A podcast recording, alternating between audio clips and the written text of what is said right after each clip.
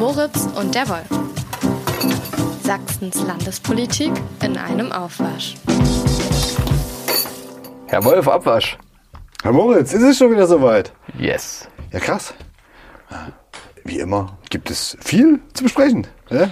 Wir haben die Bilanz der Härtefallkommission vorliegen und ich glaube, wir sind die Ersten, die die vorliegen haben. Und wir haben noch eine geile Bilanz, eher eine Statistik. Es geht um Verkehrsunfälle in Sachsen und wer die meisten verursacht. Total spannend. Und dann haben wir aber auch noch Corona. Das Thema, was uns seit Jahren verfolgt, äh, lässt uns auch heute nicht los. Und da geht es so ein bisschen um die Lehren, die wir daraus gezogen haben. Oder besser gesagt, die Politik und Gesellschaft daraus ziehen. Und natürlich die Wagenknecht-Debatte. Also eigentlich begonnen mit einem äh, Friedensmanifest, dann einer Riesendemo in Berlin und einer äh, Talkshow-Diskussion am Montagabend hat sich das Ding jetzt die ganze Woche noch ein bisschen aufgeschaukelt. Ne? Irgendwie spannend. Ich glaube ja nicht, dass so ein Wochenabwasch reicht dafür, aber wir versuchen es äh, Normal mal. nicht, aber wir versuchen mal diszipliniert durchzukommen. Fangen wir mit der Härtefallkommission an, würde ich sagen. Unbedingt. Das ist in Sachsen die Kommission, die dafür sorgt, dass abgelehnte Asylbewerber vielleicht doch noch ein Aufenthaltsrecht bekommen können, wenn besondere humanitäre oder ähnliche Dinge ähm, vorliegen. Und um die gibt es auch immer wieder Streit, auch um diese Entscheidung dieser Härtefallkommission. Was aber besonders auffällt, ist die Tatsache, dass sich die Entscheidungen als solches in ihrer Zahl maximal verringert haben, also halbiert gegenüber 2021, wie eine Anfrage der Landtagsabgeordneten Juliane Nagel von der Linkspartei ergeben hat. Und das ist schon bemerkenswert, weil es gab einige krasse Fälle, über die wir auch in den letzten Jahren berichtet haben ne, und uns immer unterhalten haben. Ich glaube, bevor sich so eine Härtefallkommission mit so einem Fall beschäftigen muss, muss oder muss mindestens ein Mitglied dieser Härtefallkommission diese, diesen Fall ähm, einbringen. Also du musst also quasi als Betroffener ähm, jemanden gewinnen für dein Anliegen. Ich glaube, das ist, ähm, das ist, glaube ich, so eines, eines der Sehr- Punkte. Ne? Sehr, sehr, sehr hohe Hürde. Und es muss natürlich irgendwie so, äh, war das immer zu verstehen, der Rechtsweg vorher ausgeschöpft sein schon. Spannend ist natürlich, wer, also Sachsen, es gibt auch andere Bundesländer, die Härtefallkommissionen haben und in dieser Härtefallkommission sind alle möglichen Leute drin. Der Flüchtlingsrat ist, glaube ich, genauso drin wie der, ähm, das Innenministerium, Katholische Kirche. ja, die Kirche, die Kommunen sind, glaube ich, auch dran, der SSG, der Sächsische Städte- und Gemeindetag, also ganz viele und auch einige Juristen sind dabei. Und ich glaube, die, die Fälle, die jetzt da Schlagzeilen gemacht haben, waren unter anderem die vietnamesische Familie Pham aus Chemnitz. Ne? Genau, die schon ja. zum zweiten Mal jetzt vor der Härtefallkommission waren und zum zweiten Mal abgelehnt worden sind. Ich finde, den Fall zu betrachten, lohnt sich eigentlich, da nochmal zu gucken, weil der einiges so, auch so ein bisschen exemplarisch zeigt. Ja, vielleicht, wobei ich manchmal ja finde, dass so Einzelfälle äh, gern mal äh, das Problem haben, dass sie eben nicht das exemplarisch zeigen, was eigentlich, äh, was sie zeigen sollen. Äh, man muss beim Fall FAM sagen, der hat deswegen auch so eine Popularität äh, bekommen, also der Fall, äh, weil das sogar bis ins Fernsehen geschafft hat, ja. Das haben, glaube ich, fast alle der letzten sächsischen Fälle geschafft, oder? Die so hochgekocht sind. Also zumindest die, die es einmal bis in die Regionalzeitung geschafft haben. In so einer Ein Die sind dann irgendwann auch im Fernsehen gelandet. aber in einer Unterhaltungsshow, äh, Pro 7, glaube ich. Hier ist Herr Farm mit seiner Anwältin Jenny Fleischer. Und dann bekommt Herr Farm auf einmal relativ spät, nachdem er eigentlich schon wieder in Deutschland ist, Jenny, äh, du jetzt als seine Anwältin, bekommt er Post. Und was steht da drin? Genau, die zuständige Ausländerbehörde in Chemnitz hat ähm, dann ähm, sich das angeschaut und gesagt, sie, haben, sie waren zu lange ähm, in Vietnam. Und jetzt ähm, geben wir ihnen den Bescheid, dass sie ähm, leider ausreisen müssen. Sie werden ähm, abgeschoben. Äh, Pham war dort mit seiner Anwältin. Äh, Wo? wir haben ja gerade den Ausschnitt gehört. Äh, genau. Ist jemand, der nicht von Abschiebung bedroht ist. Also sch- theoretisch schon, aber vorläufig nicht. Er war es aber schon mal, ne? Da ist er dann auch mal für eine Zeit lang mit seiner Familie ein bisschen von der Oberfläche verschwunden. Na, was und dann ja, wiederum bisschen blöd war, rechtlich gesehen. Ne? Untergetaucht und hat dadurch eben so eine Voraussetzung für ähm, einen, einen Status, der ihm jetzt so, was jetzt eine, einiges besser gemacht hätte, zum Beispiel durch das neue Chancenaufenthaltsrecht, hat er dadurch eben durch dieses Untertauchen ähm, ähm, ja, verspielt eigentlich, was er damals nicht wissen konnte, ist klar. Ja gut, man muss, man muss glaube ich, bei dem Fall auch äh, gucken, äh, worum, worum geht's eigentlich. Ne? Also so, soweit wir wissen, geht's ja gar nicht darum, dass er hier irgendwelche Straftaten begangen hat, sondern ihm wird, glaube ich, vorgeworfen, dass er nicht so richtig integriert ist, die deutsche Sprache nicht so wahnsinnig ähm, beherrscht, obwohl er seit über 30 Jahren hier ist, mal als Gastarbeiter aus Vietnam in die DDR kam.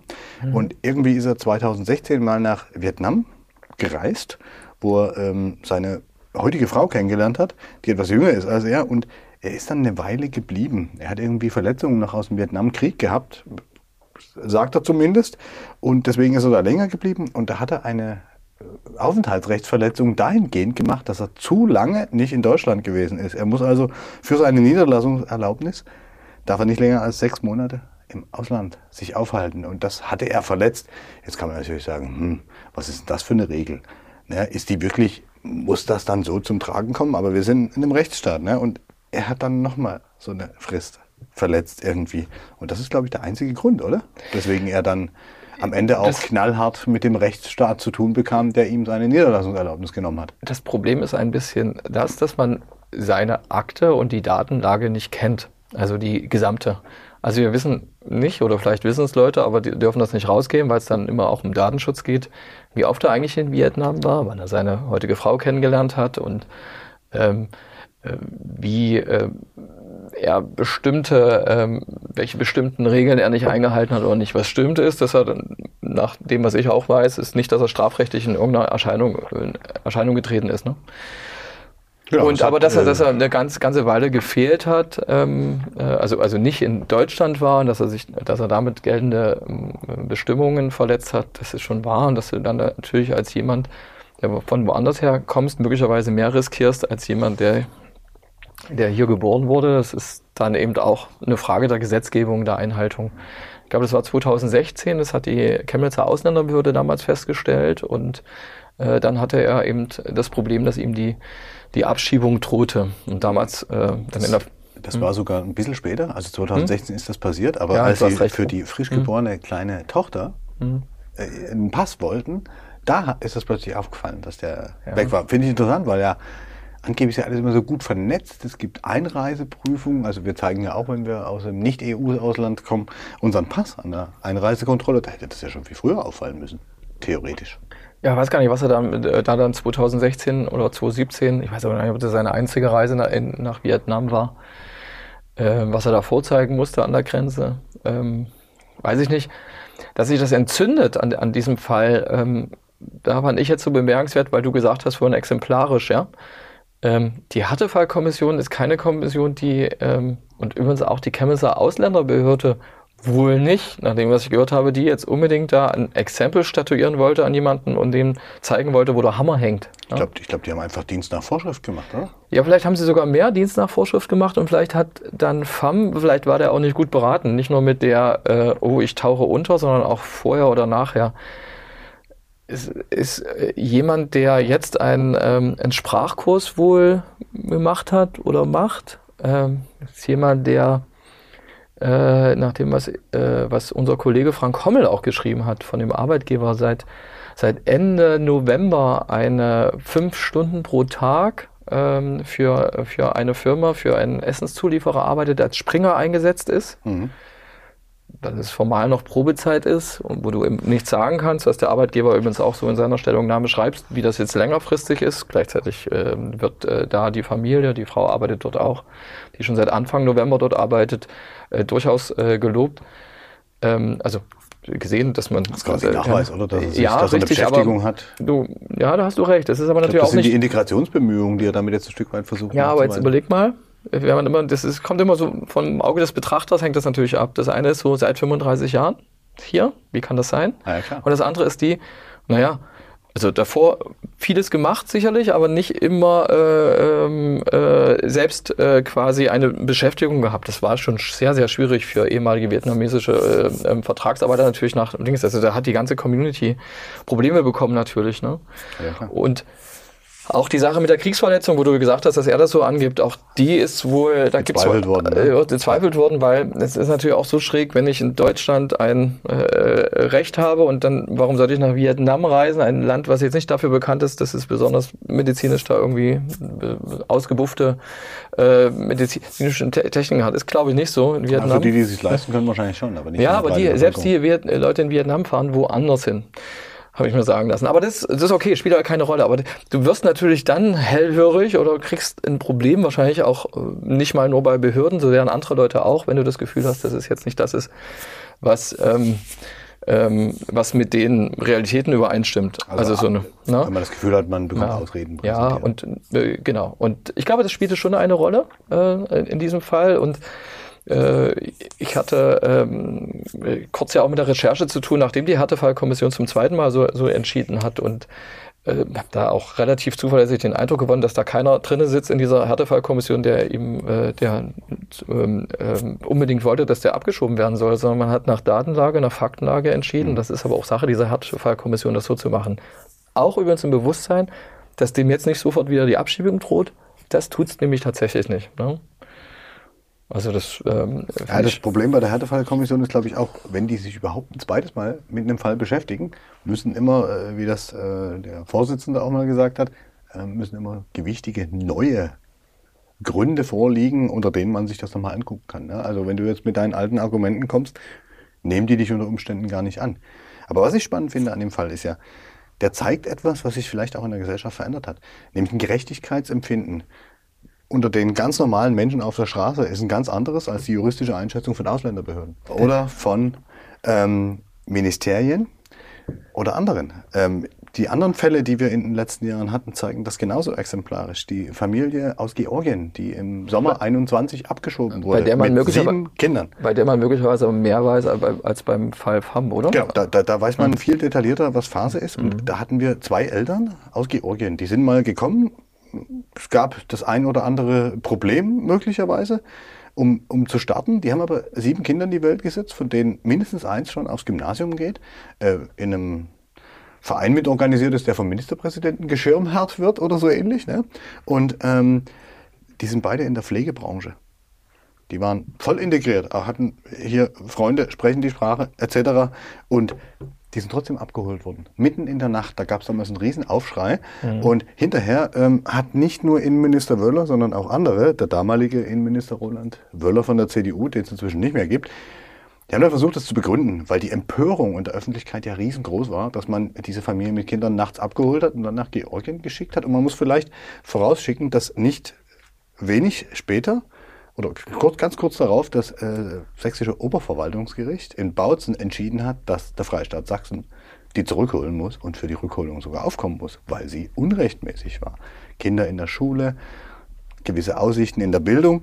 Und da hatte dann jedenfalls Wöller und andere immer wieder angeführt, ja, da sind ja schwere Straftaten passiert und wir dulden hier keine Kriminellen, das ist jetzt sinngemäß ausgedrückt, ne? und deswegen war das alles richtig und überhaupt. Ansonsten haben sie sich alle bedeckt gehalten. Wenn man dann aber geguckt hat, was waren die Straftaten? Okay, ein Ladendiebstahl, Kosmetik über 80 Euro. Ganz am Anfang mal, wo der damals noch junge Mann vielleicht noch nicht so gefestigt war und später nochmal eine kleinere Geschichte. Danach hat er eine Familie gegründet, arbeitet in der Pflegebranche. Warum gibt man dem keine zweite Chance? Das, das ist immer wieder beim Gerechtigkeitsempfinden. Ne? Die hole ich mir, weil die sind leicht greifbar. Die kommen ihrer Mitwirkungspflicht nach, wie es so schön im Beamtendeutsch heißt. Die sind greifbar, man weiß, wo die wohnt, wo die arbeiten. Da klingst du einfach nachts, nimmst du mit. Was ist mit den ganzen Verbrechern, die hier in sächsischen Gefängnissen einsitzen, die man vielleicht loswerden sollte und wo man sich gar nicht erst die Mühe macht, weil es einfach, also das ist, das wäre das, was ich da immer komisch finde, dass man immer nur von den Fällen hört oder sehr oft, von Leuten, die man halt leicht zu greifen. Ich, ich, ich würde, mein, ich würde meine Rolle als äh, Verteidiger von Behörden und äh, sächsischer Politik wieder äh, gerecht werden, indem ich äh, mal total abstreiten würde, dass man sich nicht die Mühe macht, ähm, machen würde, ähm, Leute in Gefängnissen oder, wie du gesagt hast, Verbrecher irgendwie abzuschieben. Ähm, das ist halt alles nicht so leicht. Du kannst zum Beispiel seit Beginn des Ukraine-Kriegs nicht mal Leute, die aus ähm, der Russischen Föderation kommen, abschieben, weil du brauchst dazu die Mitwirkung des äh, des Post eigentlichen Staates. Heimatlandes. Ja, ja. Das geht, äh, geht nicht mehr. Das bei einigen Staaten in Nordafrika und, Ja, genau. Und da gibt's, ja, da gibt's aber einige, einige, mit denen das geht. Ich glaube, die letzte Meldung war, dass äh, Leute aus äh, Tunesien jetzt wieder ja, in einem Sammelflieger abgeschoben worden sind, womit nicht gesagt ist, dass das Leute Verbrecher sind, sondern eben du hast eine Abhängigkeit tatsächlich von der Herkunft, äh, durch die Herkunft der Leute und von, von der, ähm, also ob du jemanden abschieben kannst, der vollziehbar ausreisepflichtig ist oder nicht, hängt im Wesentlichen auch von dem Verhalten der Herkunftsländer ab, also die zurückzunehmen. Und da gibt es Bemühungen, da kannst du natürlich als EU, als Deutschland, nicht als Sachsen allein, aber kannst du auch viel ähm, äh, Druck ausüben über wirtschaftliche Entwicklungshilfe und so, aber du kannst es nicht restlos bestimmen und es hängt natürlich auch von diesen Verhältnissen jeweils in den Ländern ab. Also das ist wirklich ein weites Feld. Ich, ich Bei weiß auch nach nicht. Tunesien war aber, glaube ich, schon der Fall, dass da sogar ein paar äh, verurteilte Straftäter direkt aus äh, sächsischen. Justizvollzugsanstalten ins Ich weiß aber Flugzeug gesetzt wurden. Ich- das, ich glaube ich, ob verletzt auch nicht das Gerechts Gerechtigkeitsempfinden von Leuten. aber bei so Familien mit Kindern, da gab es ja noch mehr. Gerade georgische Familien oder dieser pakistanische Christ, der hier irgendwie geheiratet hat, der sogar gerade einen Job angenommen hatte und dann auch irgendwie in Abschiebegewahrsam gesetzt du, wurde. Da, da, da, da wirst du recht haben. Es ist wie immer aber wahrscheinlich so, dass es wichtig ist zu gucken, ähm, ähm, wie ist der Einzelfall. Weiß zum Beispiel, äh, wissen die Pro-7-Zuschauer dieser Sendung, äh, seit wann der Mann verheiratet ist? Was, was wissen die da noch? Denken die seit 35 Jahren in Deutschland, Frau, Kind und dann müssen die alle weg. Ja, weißt du, die anderen beiden, Frau und Kind, sind eben nicht seit 35 Jahren in Deutschland. Was hat er sich zu Schulden kommen lassen? Von der zweiten Chance, von der du sprichst, klar. Ne? Wir wissen wahrscheinlich auch äh, bei dem, mit dem Fall des Georgiers, ähm, klar, also es ist immer besser, viel mehr zu wissen. Es gibt möglicherweise auch Gründe, warum man in bestimmten Fällen eben nicht die ganze Akte kennt. Und ähm, es ist halt schon so, dass es ähm, eben von Fall zu Fall eben sich anders verhält. Und genau deswegen hast du ja auch so eine Härtefallkommission, ja? Ähm, de facto hat sich ja die Zahl der ähm, Abschiebungen jetzt nicht so äh, vergrößert aus den Gründen, die wir gerade äh, eruiert haben, aber die Zahl derer ist runtergegangen, die überhaupt vor die Härtefallkommission treten. Das waren 2021 noch 62 Verfahren. Ich glaube, da waren knapp 120 Menschen betroffen. Das muss man immer dazu sagen. Verfahren ist nicht gleich Mensch. Und von denen wurden dann am Ende 41 durch das Ministerium positiv beschieden. Ne? Und im vergangenen Jahr waren es nur noch 31 Fälle überhaupt, die bis vor die Härtefallkommission gekommen sind. Weil die dürfen ja auch sagen, nö, den nehmen wir gar nicht erst an. Es müssen ja diese Formalien, die wir gerade besprochen haben, erfüllt sein. Und von denen wurden dann aber nur 21 ähm, positiv beschieden. Das heißt, vier Verfahren hat, ähm, und man darf, glaube ich, unterstellen, dass es der neue Innenminister Schuster war. Armin der Schuster. Die, Armin Mhm. Schuster, der das äh, entschieden hat. Der hat eigenartigerweise deutlich weniger im Vergleich zu seinem Vorgänger durchgelassen. Aber was wir von seinem Vorgänger wissen, ist, dass der zwar mehr äh, positiv entschieden hat, also sein Gnadenrecht, wenn du so willst, ausgeübt hat und mehr Leute die Erlaubnis erteilt hat, hier zu bleiben. Wöller hat aber immer an der Aufenthaltsdauer rumgespielt, wie wir aus zuverlässiger Quelle wissen. Man kann bis zu drei Jahren, glaube ich, geben als Minister. Gnadenmäßig. Da war ganz oft ein Jahr dabei. Warum eigentlich? Ne? Die Frage kann man sich auch stellen. Aber nun ja, äh, Herr Wöller ist jetzt fast ein Jahr schon Geschichte als Minister. Wir wünschen ihm ja alles Gute, was er jetzt macht. Und Er ist Landtagsabgeordneter, ne? Genau. Also einfacher Landtagsabgeordneter. da hört man aber, glaube ich, nicht so viel von ihm. Ne? Aber Also ist für Ex-Minister durchaus, äh, durchaus für normal. Asylfragen ist er jedenfalls nicht mehr zuständig. Apropos Wöller. Der ehemalige Innenminister hat ja immer gern die polizeiliche Kriminalstatistik zusammen mit dem Chef des Landeskriminalamts vorgestellt, Patrick Kleine. Der ist das aber schon seit zwei Jahren nicht mehr. Der ist nämlich mal im Zuge dieser Munitionsaffäre am Landeskriminalamt über Nacht entlassen worden. Da gab es auch ganz schön Beef und ob das alles so korrekt war, weiß keiner. Aber jedenfalls heute stellt Herr Kleine, der ehemals für Kriminelle zuständig war, als Inspekteur der sächsischen Polizei die Verkehrsunfallstatistik des vergangenen Jahres vor. Und die ist ganz spannend, weil die hat nämlich jede Menge positive Geschichten, aber auch so ein paar Sachen, wer ist eigentlich das Hauptproblem im Straßenverkehr? Wenn du dir ganz kurz, wenn du dir vorstellen könntest, also du hättest die Wahl, du könntest eben die Kriminalitätsstatistik vorstellen oder du könntest die Verkehrsunfallstatistik vorstellen als Polizist, als verdienter Polizist. Was würdest du vorstellen? Was ist das für eine Frage? Du sagst gerade Verkehrsunfallstatistik, sehr spannend, Herr Wolf. Ja. Ja, ich würde lieber die PKS, die Ja, polizeiliche ich auch. Kriminalstatistik vorstellen. auch. Da steckt viel mehr drin als in den Unfällen. Andererseits, das mit den Unfällen ist schon auch ganz spannend, weil ähm, wir haben deutlich weniger Verkehrstote zu beklagen. Und das ist eine seit langem rückläufige Geschichte. Es sind nur noch 118, glaube ich, die im vergangenen Jahr auf Sachsens Straßen äh, gestorben sind. Und dieser Wert lag im Vorjahr allein noch bei 160. Und das ist schon, das ist schon eine coole Entwicklung. Das kann man jetzt versuchen zu erklären mit technischen Entwicklungen. Äh, Autos haben bessere Airbags. Airbags gibt es halt überall, auch im Kopfbereich und so. Ne? Aber vielleicht hat es auch was damit zu tun, dass der Sprit teurer geworden ist und man weniger Auto fährt. Keine Ahnung. Interessant ist aber tatsächlich, wer sind denn die besonders krass gefährdeten Gruppen in diesem Bereich? Und das ähm, sind wenig überraschungsfrei Kinder Jugendliche, Logisch, wa? Mhm. Also meist als Fußgänger oder Fahrradfahrer. Rentner.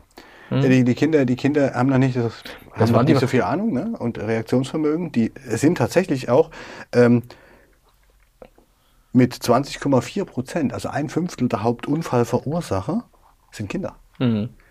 Und sie sind aber auch ähm, im Bereich der Verunglückten dick dabei. Mit 1200 und noch was Kindern im Jahr, die verletzt werden. Ne? Äh, Wir müssen mit den Statistiken natürlich aufpassen, weil äh, die Hauptverursacher können damit runter sein, die werden vielleicht sogar immer mit verletzt. Ne? Das kann man schon wahrscheinlich so einordnen.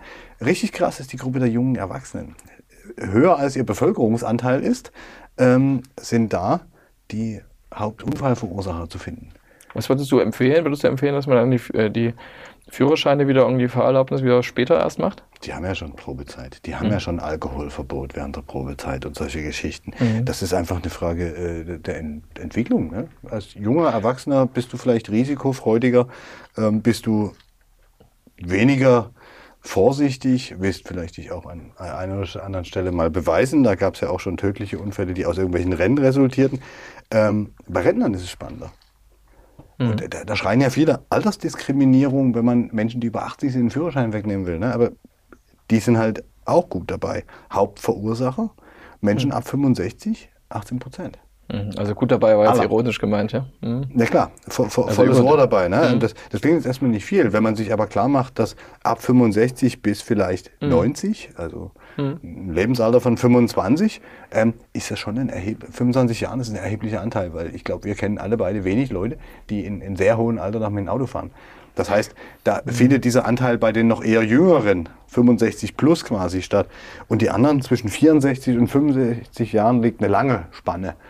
Das sind die jüngeren Fahrer, die mittelalten, die etwas älteren, erfahrenen. Bei denen passieren auch Dinge, aber hervorzuheben sind tatsächlich diese drei Gruppen. Weil Senioren, hm, sie sehen schlechter, sie hören schlechter, sie haben eine verkürzte Reaktionsfähigkeit. So begründet es ja auch der ehemalige LKA-Chef, wenn er das vorstellt. Also sehr interessant und welche Schlüsse man daraus auch zieht. Prävention, mehr Kontrollen, die Polizei hat, das finde ich eine interessante Zahl, im vergangenen Jahr mehr als eine halbe Million Mal in Sachsen Leute angehalten und Verkehrskontrollen gemacht. Und dabei haben die halt Leute gefunden, die unter Alkohol oder anderen berauschenden Mitteln standen. 9000 bei 500.000 Kontrollen. Eigentlich gar nicht so ein schlechter Wert. Hätte ich mir gerade in Sachsen, dem einem der Bierländer in diesem Deutschland, ganz anders vorgestellt. Ne? Also das ist schon, schon eine interessante Geschichte, aber die Zahlen sind okay. Mehr Verletzte vielleicht mit 16.000 noch was, aber weniger Tote, deutlich weniger Tote. Und das ist, glaube ich, eine coole Nachricht, die man auch mal verkünden sollte, oder? Das hat ja Patrick Kleine gemacht und du hast es auch aufgeschrieben für unsere Zeitung. oder? Genau, und der hat zwar, der hat zwar, der hat zwar erklärt, es sind Anstiege hier und da, aber wenn man genau hinguckt, pegeln sich die Zahlen jetzt wieder auf Vor-Corona-Niveau ein. Apropos Corona. Ähm, ich glaube, damit ist es wirklich vorbei. Ich glaube auch, dass wir heute zum letzten Mal über Corona hier sprechen. Wirklich? Glaubst du das? Ja, in anderen Bundesländern gibt es ja Corona-Untersuchungsausschuss. Der, der bahnt sich hier in Sachsen nicht an. Sonst könnte man nochmal drüber sprechen. Warum? Obwohl den eine außerparlamentarische Partei, die FDP, jetzt gefordert hat übrigens. Ähm, Ist ja billig, das von außerhalb des Parlaments zu fordern. ja, da fordern kann man vieles. Äh, würde ihnen auch nichts. Doch, würde ihnen was nützen, wenn sie ähm, im Parlament selbst wären. Sie könnten ihn allein, glaube ich, nicht durchsetzen, nur weil du Opposition bist. Mit, äh, kannst du das nicht. Du brauchst nur bestimmte Bestimmtes Quorum, wie man so Bestimmtes sagt, Quorum, ja, glaube ich auch. Ne? Also die Minderheitenrechte fangen jetzt nicht an mit, mit, mit äh, sechs äh, Abgeordneten. Nein, aber war in dieser Woche am Dienstag äh, tatsächlich eine Kabinettspressekonferenz, auf der ähm, die Sozialministerin Petra Köpping angekündigt hat, ähm, äh, die äh, verbleibenden Corona-Schutzverordnungen, das war die 63. aufzuheben in Sachsen zum Mittwoch, also Die seit 1. März. 63. Corona-Schutzverordnung. Ja, 63. Also ab äh, seit 1. März gibt's äh, keine sächsischen Corona, Corona, Corona, Corona-Regeln mehr. Äh, gibt nur noch so Ausläufer der Bundesverordnung. Da geht's um eine Maskenpflicht in, ähm, für Besucher in Pflegeheimen, Kliniken, vorläufig zumindest. Ich weiß nicht, ob das bis zum 7. Gibt, glaub April Bestand hat. Gibt, glaube ich, auch immer noch Sinn. Und äh, macht jetzt Sachsen nicht außergewöhnlich. Sachsen hat irgendwie die niedrigste Inzidenz in, bei 56 war das Mittwoch. Äh, Aber die reine, die reine Verkündung dieses Ende der Corona-Verordnung war ja, glaube ich, nicht das Thema, ne? sondern Nee, das ging, hat- das ging in einer Minute, gelernt? ratzfatz, eine Minute und dann war das vorbei. Ich freue mich natürlich heute, dass wir über unsere letzte Corona-Schutzverordnung sprechen können. Das heißt, wir wollen sie aufheben Ähm, 63 Corona-Schutzverordnungen haben wir in den letzten zweieinhalb, fast drei Jahren verabschiedet. Und ich bin natürlich sehr froh, das können Sie sich sicher vorstellen, dass wir heute das Ende der letzten Corona-Schutzverordnung für Sachsen verkünden können. Das heißt, ab dem 1. März wird es keine Corona-Schutzverordnung mehr in Sachsen geben. Ja? Aber sie hat doch auch irgendwie erzählt, was man alles jetzt gelernt hat oder haben will, oder? Bin ich da jetzt falsch? Ich glaube, das war sie sogar nicht allein, ne? sondern da saß doch auch noch Christian Piwatz, Äh, ja, äh, ich glaube, Bildungsminister im Freistaat Sachsen. Mm, Ja, sie haben, äh, sie haben Handlungsempfehlungen wiedergegeben, die sich in einer Studie fanden, wo es um die psychische Belastung, ähm, der äh, besondere psychische Belastung der Kinder und Jugendlichen äh, während äh, der Corona-Pandemie ging. Das war eine Studie, wo man ganz viele Daten äh, seit 2018 bis 2021 äh, erfasst hat von den gesetzlichen Krankenkassen, die, ähm, wo die Altersgruppe der 10- bis 16-Jährigen dann quasi in den ähm, ähm, erfasst war durch, wenn sie bei einem Arzt war. Und da kam schon einiges raus. Ähm, also gab schon auch Einschränkungen, das muss man dazu sagen, wenn du davon ausgehen kannst, dass du vor Corona möglicherweise auch schon ähm, nicht alles di diagnostizieren konntest, mangels Termin, mangels äh, verfügbaren Ärzten, ähm, Psychologen, Psychotherapeuten, ähm, dann ist da ja schon mal so ein Vergleich schwierig. Ähm, Aber die äh, Verfügbarkeit hat sich ja wahrscheinlich nie verbessert durch Corona. Nee, ne? nicht, also insofern äh, werden die Zahlen genau. ja doch ein bisschen Ja, genau. eine Realität abbilden, die zumindest Ja, von der du- Tendenz her stimmt. Da hast du oder? recht. Dann hast du so eine kleine Einschränkung natürlich, ob die, äh, also durch den, dass du zum Arzt gehen musst du die Gelegenheit haben. Du musstest natürlich auch zum Arzt gehen wollen irgendwie. Das spielt ja auch immer eine Rolle. Da sind Mädchen traditionell wohl eher bei bestimmten äh, Formen eher bereit. Äh, so hat es äh, Petra Köpping ähm, tatsächlich auch gesagt, auch äh, sich helfen zu lassen. Äh, und sie sind auch ein bisschen mehr auffällig äh, gewesen nach dieser Studie. Also bei Mädchen, wenn ich als Beispiel mal sagen kann, ähm, vor Corona war pro Quartal, so sagte es Frau Köpping, bei durchschnittlich 1045 Mädchen in Sachsen äh, Depressionen diagnostiziert. Das waren dann während der Pandemie im Schnitt 1275, also 230 mehr pro Quartal. Schon erheblich. Im das Durchschnitt. Ist ein knappes Viertel. Bei Angststörungen gibt es auch sowas, 350 mehr pro Quartal, von 1400 auf 1750. Ähm, und auch bei Essstörungen auch etwas, was so traditionell wohl eher bei Mädchen? Mädchen, äh, zutrifft.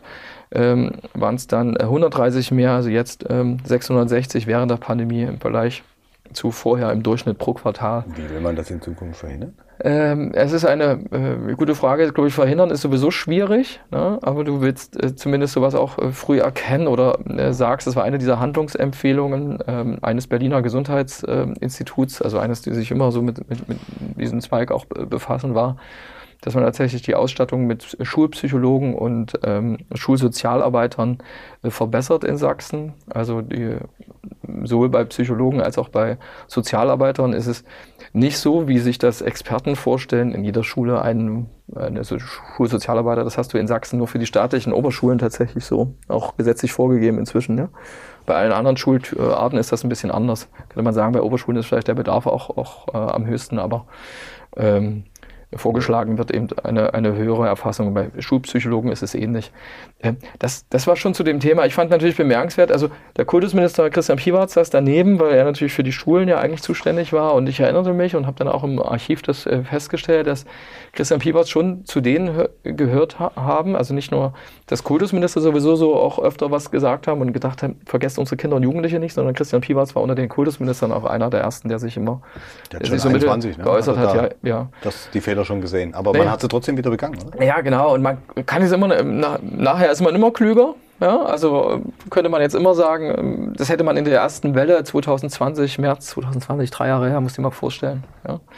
Ähm, ähm, fing das, fing das damals an mit den Einschränkungen. Damals übrigens, dass man nicht in Klassenfahrten äh, fahren äh, dürfe ähm, äh, in die Risikogebiete. Das war damals ein äh, Verbot vom Sozialministerium bis Ende April 2020, so die nächsten sechs Wochen. Dann dachte man, man äh, es geht vielleicht vorüber oder so. Innerhalb dieser Zeit war Ja. da damals, wenn ich das ja. recht entsinne, schon Ja. der komplette Lockdown da. Ne? Aber, also. aber dass, dass, dass die Gruppe war, mit denen man quasi diese Einschränkung angefangen hat, nämlich Schulen, damals die ganzen Schulschließungen und so, und äh, die auch waren, die am meisten drunter zu leiden hatten unter diesen Beschränkungen auch des öffentlichen Lebens, das hat Piwatz schon relativ zeitig gesagt. Und eine der Lehren, finde ich auch übrigens, äh, sollte schon sein, ähm, dass man eben äh, natürlich Expertenwissen äh, einbezieht, ganz wichtig, und auch immer an alle Bevölkerungsschichten denkt, in diesem Fall auch an die vulnerablen Gruppen, vor allem die Älteren, die mhm. Generation der Eltern und Großeltern.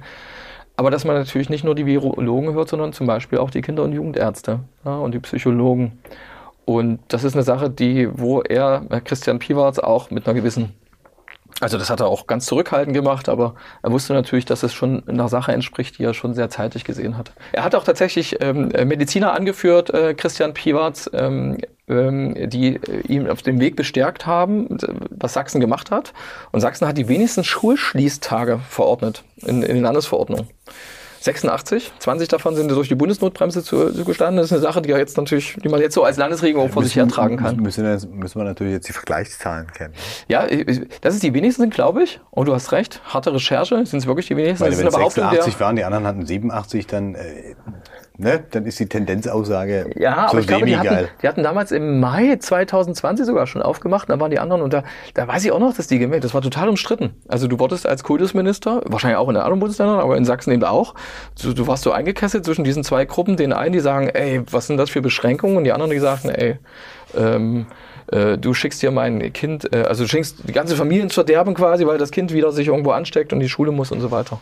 Musste ja damals gar nicht in die ja, Schule. Man, man muss, ja, man muss ja fairerweise, glaube ich, dazu sagen, dass man an, zumindest im Jahr 20 ja erstmal gelernt hat. Mhm. Ganz viel. Was, was ich finde auch, äh, da hast du recht, genau. Und später wusste man schon mehr, aber hat dann wahrscheinlich auch an den alten Mustern äh, noch verharrt. Was ich finde, was zu den Lehren der Corona-Pandemie auf alle Fälle auch gehören sollte, ist tatsächlich aber auch zu gucken, wie das wie ähm, die so Entscheidungen zustande kommen. Das eine ist ja auf Experten, alle wissen, Christian Drosten, mit dem Namen kann jeder was anfangen, ähm, Experten zu hören und auf sie zu hören oder der, der Chef damals des Robert-Koch-Institutes, der inzwischen, glaube ich, äh, Lothar Wieler das nicht mehr ist oder irgendwann jetzt... Äh, Hendrik Streeck, der ja? andere Virologe. Ja. ja, genau, der da schon aber so eine andere Position einhattet, die kennt ja jeder und Experten sind total wichtig und sowas, aber dass du durchaus auch bei diesen Entscheidungsrunden, du erinnerst dich auch noch, Kanzleramt, Angela Merkel, Ministerpräsidenten sind da, beschließen was, ver, äh, verhandeln sehr, sehr lang und dann setzen die das alle in ihren Bundesländern äh, durch. Und da hast du schon so ein gewisses Demokratiedefizit, was auch äh, durchaus auch Juristen gesehen haben und was auch äh, der ehemalige äh, Justizminister Sachsens zum Beispiel von der FDP, Jürgen Martens, gesehen hat, der damals auch sagte, hey, die dürfen natürlich irgendwelche äh, Empfehlungen aussprechen, aber das Gremium da, was da im Kanzleramt war, das gibt es nicht mehr im Grundgesetz, weißt du? Ja klar, und das ist ja eine versteckte Zentralisierung im Föderalismus, oder? Mm, hast du recht. Macht schon Sinn, um so einen äh, Flickenteppich zu vermeiden, das kann ich schon verstehen, aber äh, äh, ich glaube, das hat nicht dazu beigetragen. Erinnere dich auch an die Sachen mit Demonstrationen. Zehn Leute, Beschränkung. Ey, übrigens vor, vor 14 Monaten, glaube ich noch. Äh, Anfang Januar, Anfang Januar 2022 hat das, hat das gegolten ähm, ähm, dass nicht mehr als zehn Leute durften sich äh, versammeln draußen. So irgendwie. Ich war bei den Demos dabei. Ja, ja. Und es waren mehr als zehn. Du warst Nummer elf wahrscheinlich. Ähm, und das war damals auch so, so, so ein Punkt, wo man auch andere Grundrechte ja so, so abwägt. Und ich glaube, das, und die Demonstrationen waren gegen die Regierungspolitik, gegen die Corona-Einschränkungen gerichtet, was also auch noch den Verdacht genährt hat, hier will man mit unter Berufung auf Infektions- und Gesundheitsschutz jetzt ähm, ähm, ähm, Sachen abblasen und die eigentlich eben und damit Widerstand, Widerspruch im Keim ersticken. Und ich glaube, das hat durch die sozialen Netzwerke und sowas, gibt es ja noch wieder, ja, hat es das, glaube ich, eher so den Trend dagegen verstärkt, dass die Leute immer noch sagen, hey, ihr, äh, ihr wollt uns hier verklapsen. Ne? Wobei, wenn man, wenn man sich rückblickend mal die Zahlen anguckt, wie viele Leute wirklich demonstriert haben, ist es eigentlich lächerlich. Ich glaube, die große Masse war relativ vernünftig oder sehr vernünftig. Die hat auch Dinge hingenommen, die unter anderen Umständen niemand hinnehmen würde, weil man eben ans Gemeinwesen dachte. Ich denke vor allen Dingen immer an die ganzen Senioren, wie viele davon gestorben sind. Sachsen hat eine Übersterblichkeit gehabt, die war unterirdisch im Vergleich zu allen anderen Bundesländern. Ja, also ich habe mal über ein Krematorium was geschrieben, wo sich die Särge in dem Saal gestapelt haben, weil sie nicht hinterhergekommen sind von alten Leuten, ähm, wo normalerweise die Trauerfeiern stattfinden. Und das ja. würde ich an der Stelle auch immer wieder einwerfen als, okay, ja, man kann sagen, die haben überreagiert, die haben zu viele Einschränkungen gemacht. In der nächsten Pandemie wird es nicht mehr so sein. Ich habe was gelesen, auch von einem seriösen äh, Medium tatsächlich, ähm, oder einem seriösen Wissenschaftler, glaube ich, ich habe keinen Hinweis auf Unseriosität äh, gefunden, dass man auch gucken muss bei diesem Vergleich dieser Übersterblichkeiten, natürlich alle Faktoren berechnen muss. Sachsen hat von vornherein eine sehr alte Bevölkerungsstruktur. Genau. Ne? Das heißt das aber auch eine erhöhte Gefahr ja, für genau. Infektionen, ja, genau. die daraus resultieren. Oder nimm mal, wie du, nimm auch durch diese Beschränkungen, durch diese Nichtkontakte und danach nimm mal die nächste Grippesaison oder sowas. Du fängst, äh, ist ja die Frage, wo fängst du an und wo hörst du auf, diese, diese ganzen Maßnahmen und die ganzen, das auszuwerten und zu sagen, wo fängt das jetzt an, äh, ähm, wo ist diese Übersterblichkeit ähm, zugange oder nicht. Aber ich fand das auch interessant, dass die Opposition mehr beteiligt werden soll. Ich finde, das ist, sollte auch ähm, zu einer Lehre ähm, der ähm, äh, von der, der Bekämpfung der Corona-Pandemie ähm, gehören. Also, und wenn es nur das ist, dass in den Parlamenten die Entscheidung getroffen wird. Ja, das ist, glaube ich, das Entscheidende dabei. Apropos Opposition, oder? Wir haben ja, könnte man sagen, Opposition letzten Samstag in Berlin gesehen.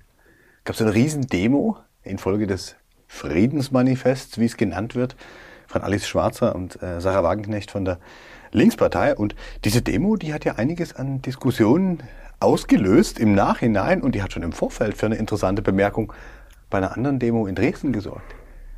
In Dresden hat Björn Höcke, seines Zeichens anerkannter Rechtsextremist und Chef der Thüringer AfD, Frau Wagenknecht aufgefordert, in ihre Partei zu kommen. Man habe ihr so viel zu bieten, was ja für sich genommen schon eine lustige Provokation ist. Aber bei dieser Demo am Samstag hat sich ja tatsächlich Opposition getroffen. Frau Wagenknecht, AfD-Größen, sogar der sächsische Landeschef Jörg Owan war dabei und hat da Gesicht gezeigt ich bei glaub, Frau Wagenknecht. Ich glaube, es war der größte. Also, wenn du sagst AfD-Größen, Tino Rupalla war, glaube ich, nicht dabei. Ja, es waren schon so ein paar Leute, die man, die man, Ja, die man aber kennen ich konnte. so, so einen Händedruck oder so, so ein Dings habe ich jetzt nicht gesehen von äh, Jörg Nee, Urban so- und auch, äh, sozialistischen. Bruderkuss habe ich jetzt nirgendwo wahrgenommen oder so. Das, Ich, ich habe auch tatsächlich ähm, gesehen Bilder, ähm, wo ein gewisser Jürgen Elsässer ähm, eingekesselt worden ist von Demonstranten, glaube ich. ja, der sollte gar nicht dazukommen. Ne? Also da, da gab es so ein paar Linke, das war ja dann doch schon irgendwie eine linken Demo, ähm, die sich dagegen noch so ein bisschen gewehrt haben. Aber von der Bühne wurden, glaube ich, nur Reichsbürger Bürger und Neonazis verurteilt. Ich glaube, das Rechtsextremistenspektrum ist breiter. Du meinst, oh du, da kann ich jetzt nicht helfen, äh, ob man jetzt vergessen hat, äh, Rechtsextremisten meinst du? Neonazis wurde gesagt? Ne Neonazis und Reichsbürger. Und du findest, was, was, was fehlte dir da jetzt? Naja, Rechtsextremisten, das, der Begriff ist einfach weiter gefasst. Da hättest du noch irgendwelche völkischen Oh, Siedler. Jetzt bist du, jetzt oh, bist du, also Weg, die, man hätte, man nennen hätte quasi zwei Minuten äh, vergeuden sollen, um, um, um dann noch irgendwie zu sagen, äh, was es alles für Rechtsextremistengruppen gibt. Ja? Nee, vielleicht wäre es einfach geil gewesen, Also- wenn die auf der Bühne gesagt hätten, Rechtsextremisten haben bei uns nichts zu suchen. Da wären nämlich dann alle drunter, auch die Reichsbürger und die Neonazis. Und da, da scheiden sich bei uns wahrscheinlich die Geister, Herr Wolf. Du glaubst daran, dass bewusst so ein Satz nicht gesagt worden ist. Und ich würde jetzt sagen, Die, Hey, bewusst, die der ist bewusste Auslassung sagt manchmal mehr als das betonte Wort, oder? ja, dass Sarah Wagenknecht von ähm, sie, äh, tatsächlich, ich glaube, das ist auch in der Link Linkspartei äh, die, äh, die Meinungen auseinandergehen äh, über Sarah Wagenknecht, ähm, dahingehend, ob sie jetzt hier an so einer Querfront äh, tatsächlich arbeiten will oder ob sie die wirklich ausschließen will. Und es gibt ja auch Unterstützer von diesem dieses Manifest, das glaube ich schon mehr als 700.000 Unterschriften hat, also auf alle Fälle mehr als 600.000, ähm, diese, diese, dieser, Ma- diese Manifest für Frieden. Ähm, das kann schon sein. Und wir können, solange wir nicht reingucken können in Sarah Wagenknechts Kopf, wissen wir das nicht. Ja? Äh, ob sie jetzt quasi die Leute meint, auf die sie auch anspricht, ähm, die Wähler, ja, und äh, oder ob sie das nicht nicht meint, ne? Oder ob sie äh, im Grunde genommen die, ähm, also ob sie die mit einbezieht als mögliches, als mögliche wieder zurückgewinnen will für die Linke als Protestpartei oder so könnte ja sein. Für die Linke ist ein gutes Stichwort vielleicht. Ja, und als Protestpartei, linke Protestpartei, hm, Frau Wagenknecht war, glaube ich, auch wegen dieses Manifests und ihrer Position, die sie da äh, hinlänglich bekannt ja vertritt, am Montag bei Hard Aber Fair eingeladen. Und dort hat sie ja einen ganz wunderbaren Nebensatz gesagt, der, glaube ich, ganz vielen noch gar nicht so richtig aufgefallen ist. Ich glaube, dass wir in Deutschland Bedarf an einer Partei haben, die all diese Menschen vertritt. Ich wünschte, das wäre die Partei, der ich noch angehöre. Äh, Das ist zurzeit etwas schwierig, wenn sich die, die Vorsitzende und der Noch Vorstand so angehört? verhalten. Der ich noch angehöre, hat sie gesagt. Ja, aber sie hat ja, wir haben ja gerade gehört, wie sie es betont hat. Ach Quatsch, alles gut. Das kann schon, äh, also dieses noch ist schon bemerkenswert. Ich glaube, Luis äh, Klammeroth, der Moderator von Hart aber fair, der hat das tatsächlich auch aufgespießt kurz. Äh, aber sonst ist noch die große Diskussion ist noch nicht zustande gekommen, das stimmt. Nee, aber dieses, dieses noch, das sagt da keiner, der mit seiner Partei im Reinen ist. Und die ist ja schon lange von, mit SED-Zeiten schon äh, in dieser Partei. Und jetzt sagt sie auf einmal noch. Ja, denn sie ist gefragt worden von Louis Klamroth, ähm, äh, ob sie denn nun ähm, eine neue Partei gründen will oder nicht. Das Gespenst geht weiter um in der Linkspartei. Es gibt schon welche, die, du erinnerst dich, wir haben hier vor ein paar Wochen beim Wochenabwasch über ähm, äh, Agnes Marie Strack-Zimmermann Marie Agnes. so Marie muss Agnes, sein. Marie, Marie Agnes Strack-Zimmermann gesprochen und da ging es um den Einfluss auf, die, ähm, auf das Berlin-Wahlergebnis. Die FDP ist ja nicht reingekommen und sie hatte kurz vorher diese Bittenrede gehalten.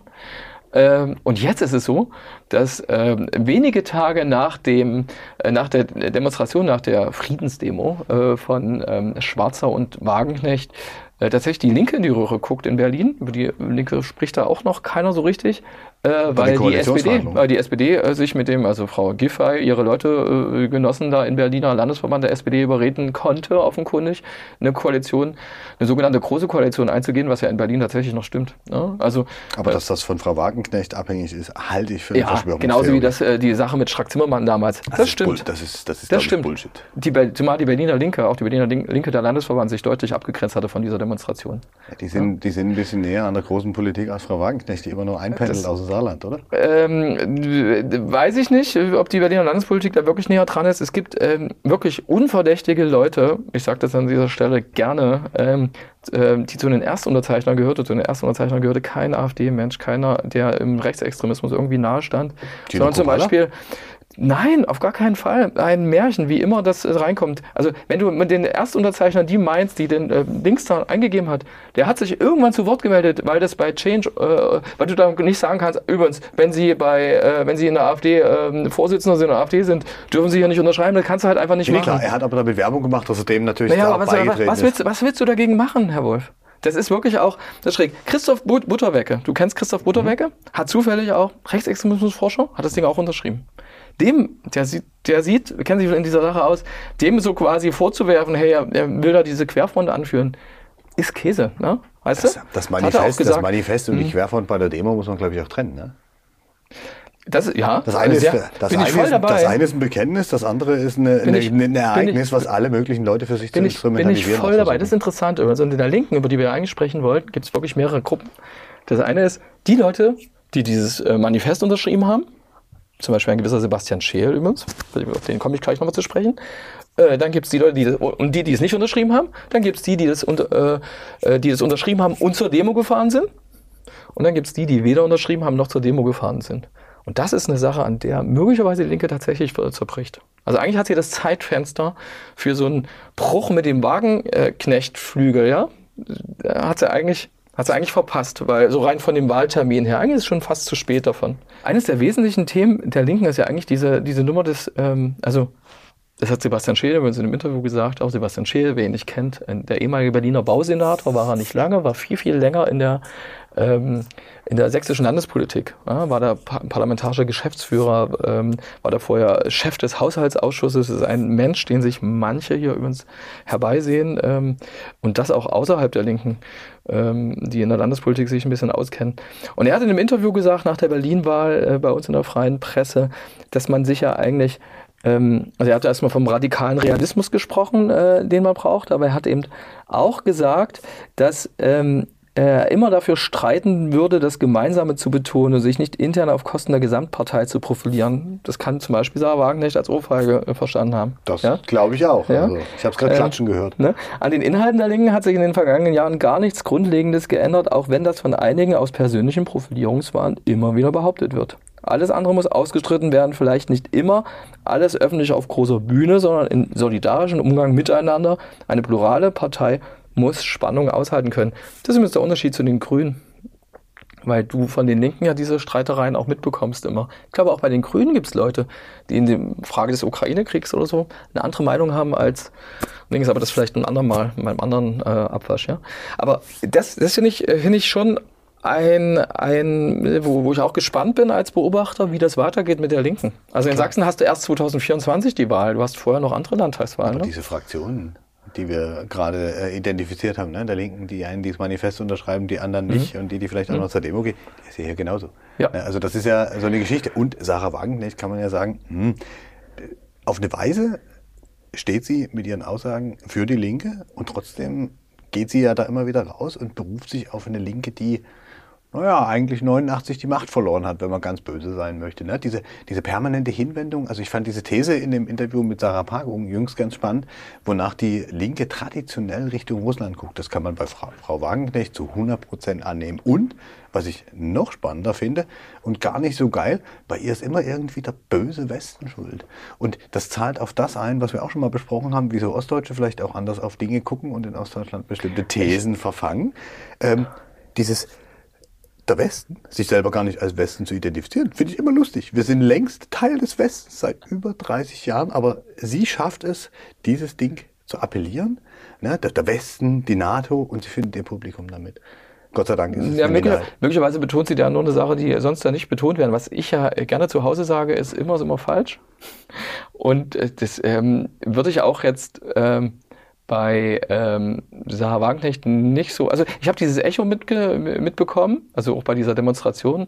Ähm, das Medienecho ist schon ein anderes als das, was, ähm, was du in der Gesellschaft für eine Position hast. Also auch zum Ukraine-Krieg. Hatten wir beim letzten Mal, glaube ich, schon, aber das ist auch spannend. Das, ich weiß nicht, ob so alleine diese, diese Westen-Sache ist und so. Das ist vielleicht auch der, der, so wie Sarah Wagenknecht diese Welt sieht. Und das ist im Zweifelsfall genauso, was wir äh, jemand anderem hier aus Sachsen auch schon mal attestiert haben, dass sie da vielleicht nur konsequent ist, ja. Kann ja auch sein. Ja, kann man, kann man so sehen, aber spannend ist ja auch an dem Manifest, die Forderungen, die erhoben werden, richten sich jetzt fast ausschließlich an den Westen. Keine Waffenlieferungen mehr, verhandelt mal bitte mit Russland. Welche, welche Forderungen an Putin oder die Russen sind dir bekannt, die sie richtig lautstark erhebt? Mir keine, aber das können wir vielleicht wann anders nochmal bisschen tiefer besprechen. Also ich fand, dass es schon ein Kompromiss in sich war, dieses Manifest, das ich nicht unterschrieben habe, ich bin Journalist. Aber ähm, das war nicht jetzt so eine Sache, die so al- als Provokation eigentlich zu, zu begreifen war. Also äh, fand ich. Deswegen haben auch so viele Leute unterschrieben. Also nicht nur Christoph Butterwecker, das ist ja ein, ein wirklich breites Spektrum gewesen. Äh, als Erstunterzeichner meine ich, ne? Also nicht ausgeschlossen, dass da auch AfD-Leute drunter waren. Die Frage ist halt, wie du dich dann immer äh, davon... Ähm, Corona-Manifeste und Aufrufe haben auch Leute unterschrieben, du so gedacht hast, hm, manche Ja. haben es dann am Ende wieder zurückgezogen, haben sich für Albert gefühlt und so. Also ja, es muss sein, Demokratie, alles cool. ähm, ja, lass uns da an dieser Stelle mal aufhören. Äh, da werden wir schon öfter noch drüber sprechen wahrscheinlich. Das wird uns mit Sicherheit noch beschäftigen. In diesem Sinne, Herr Wolf, es war mir eine Freude. wie immer. Bis zum nächsten Mal. Bis zum nächsten Mal. Hau rein.